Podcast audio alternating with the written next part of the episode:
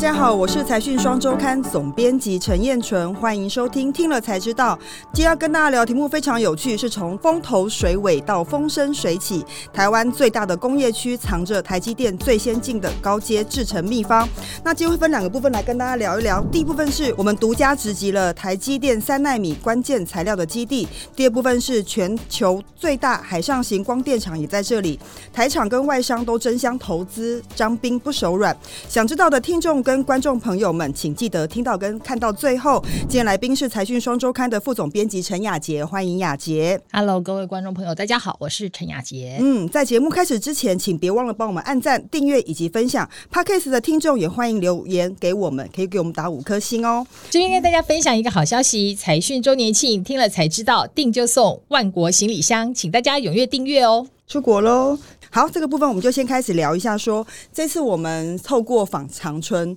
看到了长春第一个它是最先进的厂在张滨，第二是它是提供给这个台积电最先进电子级化学品的生产基地。是对，这是一个什么样的故事呢？因为其实长春它在彰滨工业区已经蛮长一段时间了，那当然就是它在过去几年的时间慢慢看到，就是说电子级化学品的需求是越来越强烈。那当然主要就是因应它的最大的那个客户，对，就是半导体厂，就我们的护国神山，它在那个先进制程进步的很快，然后现在已经到了三纳米的程度，然后对于他们的电子级化学品的那个规格的要求也越来越高，所以他们就开始在张滨就是筹设了这个新的厂。那这个厂在二零二一年完工嘛，然后之后这一年之内就是马上就拿到了台积电的最佳供应链厂商的奖。对，主要就是因为它是一个最新的厂，然后因为我们知道这个长春集团的总裁就是我们敬爱的林书红。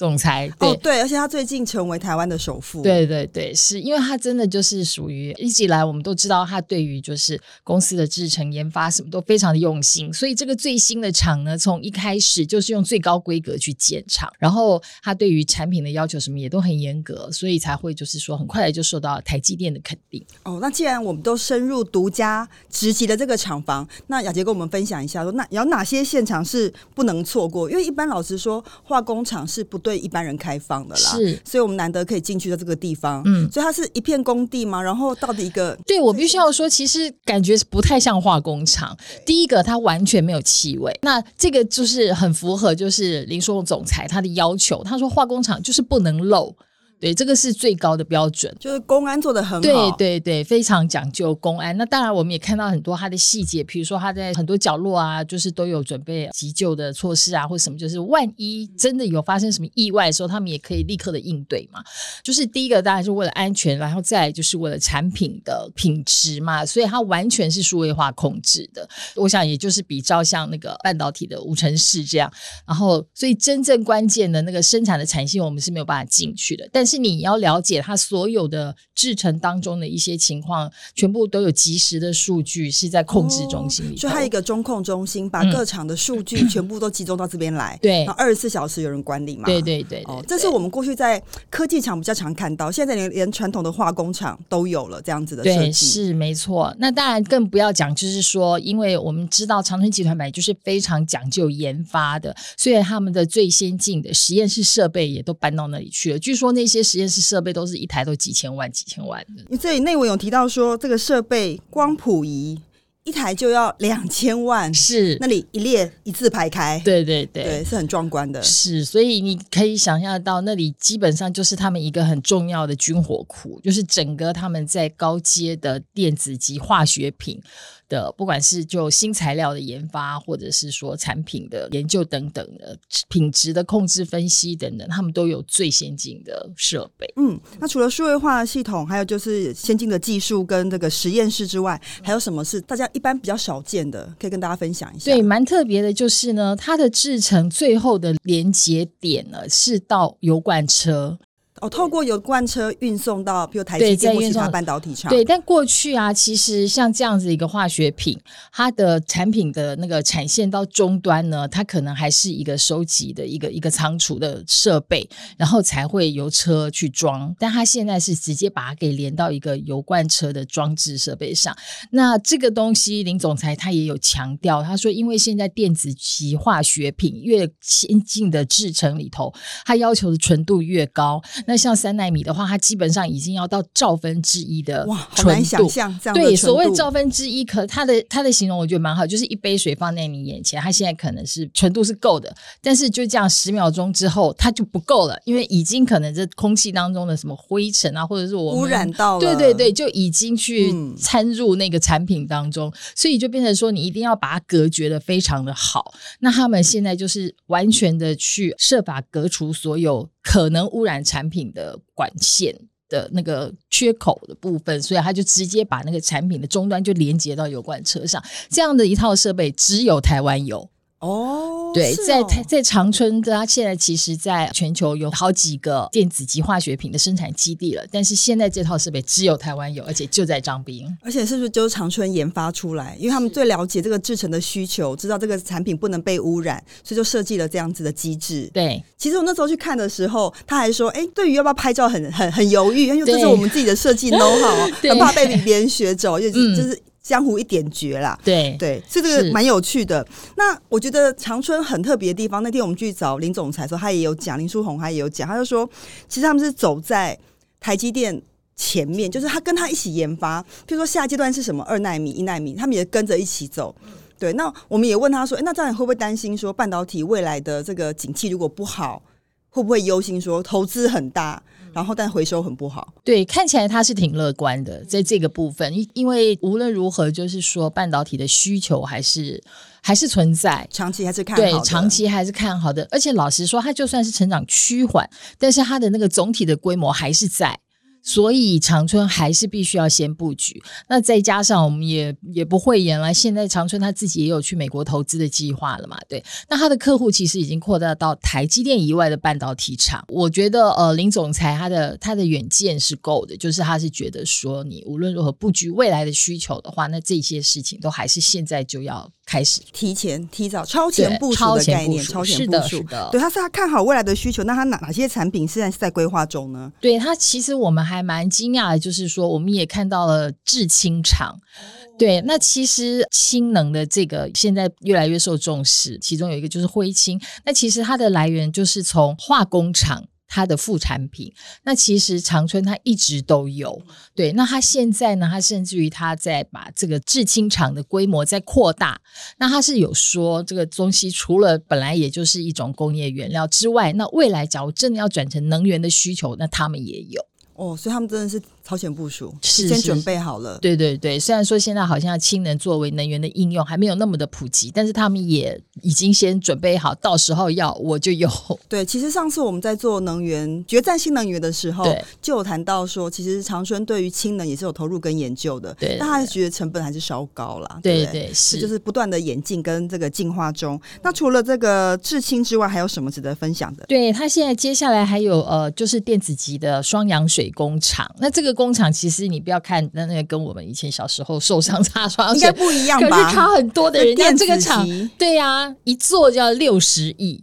对，那他已经准备了三座的规模在那里。所以长春果然是首富，它的规模真的是不是一般人可以理解的耶。对，而且他还觉得说这样还是不够，他的土地还的需求等等还是不够，因为我们知道接下来台积电它还是有二纳米的规划嘛，对，所以他还呃又花了。十多亿，先把对面就我们知道已经倒闭的宝德能源的一大片厂房用地全部买下来，哦，所以他对真的扩厂的企图心很强烈耶。是是是，对，好，那回过头来讲说，其实长春在呃张斌的这个生产基地是最新的生产基地，对他来说，对台积电来说也非常非常关键。那重新回来谈一下张斌工业区，因为张斌工业区其实是台湾最大的离岛工业区，它其实很早就开发，但为什么现在才感觉好像要受到关注？这就是我们觉得为什么这次要做这个题目。当过财经记者，应该都去过张斌工业区，都被那里的风吹过。我完全可以理解。我记得我第一次去江滨工业区的时候，去去体验那个自驾车，连那个这个人偶都站不稳，因为风太大。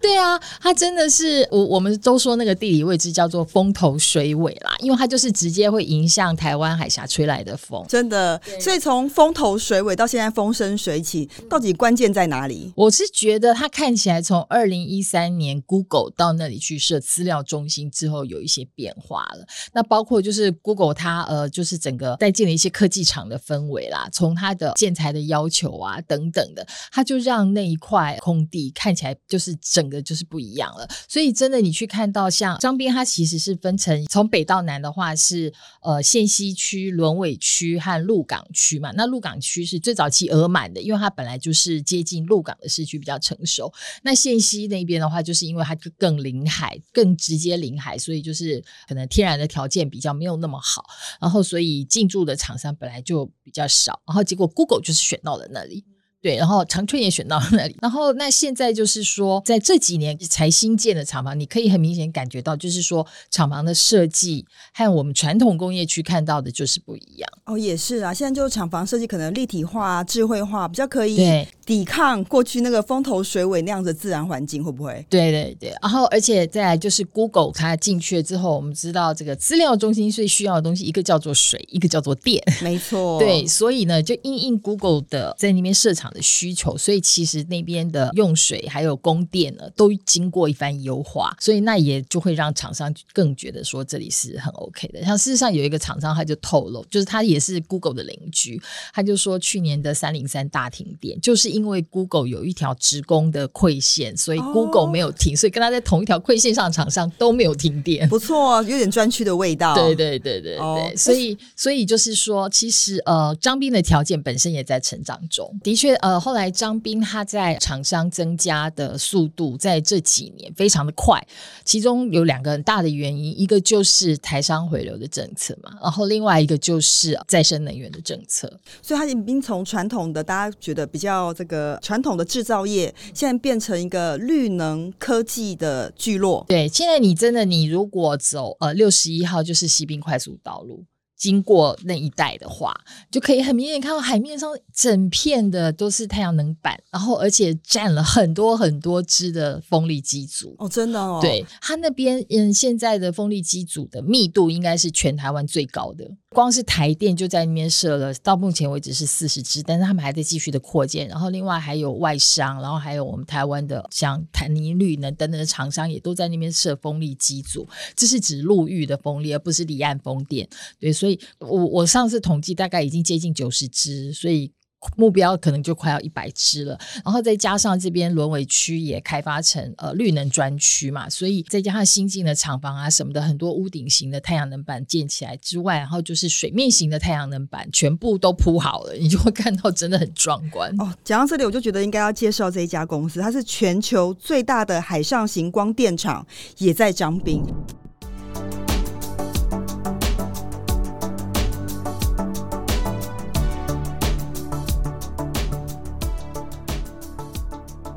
这家公司叫做日本的晨雅，晨雅能源。介绍一下这家公司吧，我们好像比较陌生。对，晨雅能源它其实是台湾公司，他其实是台湾人创的。对，然后他在一五年、一六年左右成立，然后他拿到的第一个案子是阿公电水库的水面型的太阳光电厂。那那一个案子因为做的很成功，所以让他们一战成名。然后就是他们第一个指标案，因为那是台湾面积最大的。当时面积最大的水面型的暗场，然后那就是因为这个案子很成功，然后后来在二零一八年的时候，因为就是确定要把张滨的轮尾区的东边有一块还没有填海的部分要作为太阳能专区，所以经济部就开始就是公告要出租，然后。陈雅又飙到了，然后其中最大最关键的一块，后来再花了两年的时间去建制，中间还碰到疫情啊等等的，然后但是他们还是非常非常努力，呃，就是去把它完成。然后在他们就是说拿到张斌的案子之后，在还没有开始真的完工之前呢，其实就被日本的丸红商社看上了。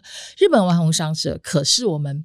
股神巴菲特最爱的日本企业之一。真的，他最近应该说去年投资了日本商社之后，我觉得他这个投资价值翻倍很多、啊。对对对，股神他在日本商社的这个投资里头，还是大赚。那其中涨幅最高的一个就是丸红，但是其实丸红他也来台湾很久了，然后而且他其实本来也就有投资一些台湾的民营发电厂。那他这次就是特别看到了，就是这个水面型。光电厂的这个技术，他就看上了陈雅这家公司，然后后来双方谈一谈之后，他就把它百分之百的并购了。百分之百的并购，对，所以他现在是百分之百的日资子公司。哦，所以我看这里有写到说，陈雅的装置容量在张滨是两百四十八 mega 瓦，然后减碳能力相当于四百五十六座大安森林公园。哎，是是，可不可以多谈一点点？就是说，到底海上型的这个光电厂？有什么优势啊？嗯，海上型的光电厂有一个很大的好处，这也是为什么王红会看上的原因，就是因为我们的土地面积其实是不大的。那我们知道，其实我们先前在做那个能源的题目的时候，都晓得再生能源它就是一个非常需要土地的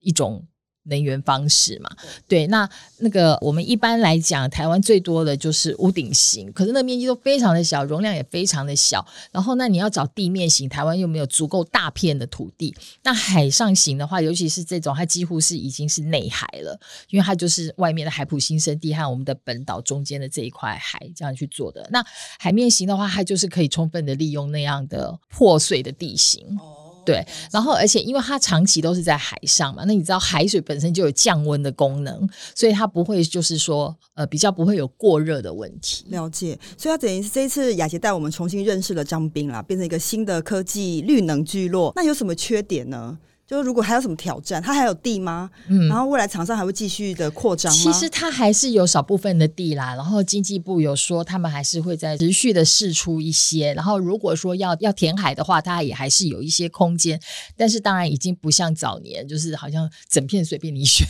然后另外一个就是说，条件比较好的地，就是可能不那么滨海，不那么受到风雨吹打的这种的好的地点，可能也都已经被选完了。那可是它会有几个问题，就是其实这块区域你不要看。它是全台最大，有三千四百公顷，它的排放就是空气排放的那个管制总量是非常非常低的，也就是非常非常严格的，比竹科只有它的四分之一大吧。然后比影响到厂商进驻的意愿吧？呃，对，一个是进驻的意愿，另外一个就是本来就在里面的厂商要扩产也很困难，因为你要增增加新的生产线，就会增加。那个空气的排放量的时候，你的环评可能就是会受到影响嘛？对，所以它变成说，这个地方虽然很大，但是你要让它的产值能够大量的成长的话，那除非就是像长春可能会是一个比较特别的例子，因为它做的东西真的就是非常低排放又非常高产值，对，不然的话就是说这整个区域呢，就是它的产值要成长会比较困难。了解，对。不过我觉得张斌从以前非常辛苦到现在变成一个新的聚落，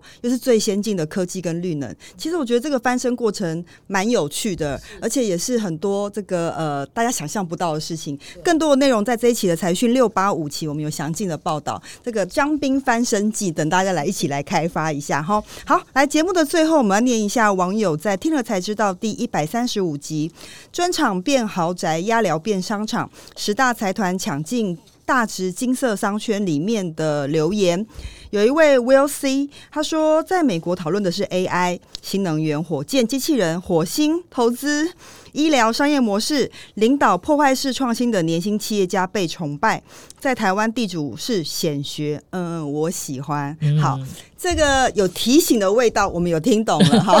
不过我觉得台湾是这样，就是说台湾的土地资源很稀缺了哈，所以其实对于开发的任何的地方都会成为关注的焦点。对，那其实对于 AI、新能源、火箭、机器人。火星我们比较少报道了哈，医疗商业模式其实我们财讯也非常多的关注，所以也欢迎发了我们好吗？好，第二位请雅姐帮我们分念一下。嗯，这位是 Blossom，他说各国不是说台湾要开战了吗？台海是全球最危险的地方吗？客户都吓到一直来问，我觉得这是一个反问吧。越是这样，可是为什么我们的土地越涨得这么多呢？真的，而且我觉得资金是最敏感的啦。其实你观察一下台湾资金外流的情况，其实并不如大家想象的这么多。嗯，所以我觉得，呃，身为台湾人哈，就是我们面对这样子的挑战，我们就是要有更有信心，然后更把自己准备好。我觉得是这样子来看了哈。不然，大家虽然大家都说台湾是最危险的地方，但是。看到企业外资都还在持续加码投资啊，对，我觉得这是一个蛮重要的观察指标。对，当然有人走，也有人来，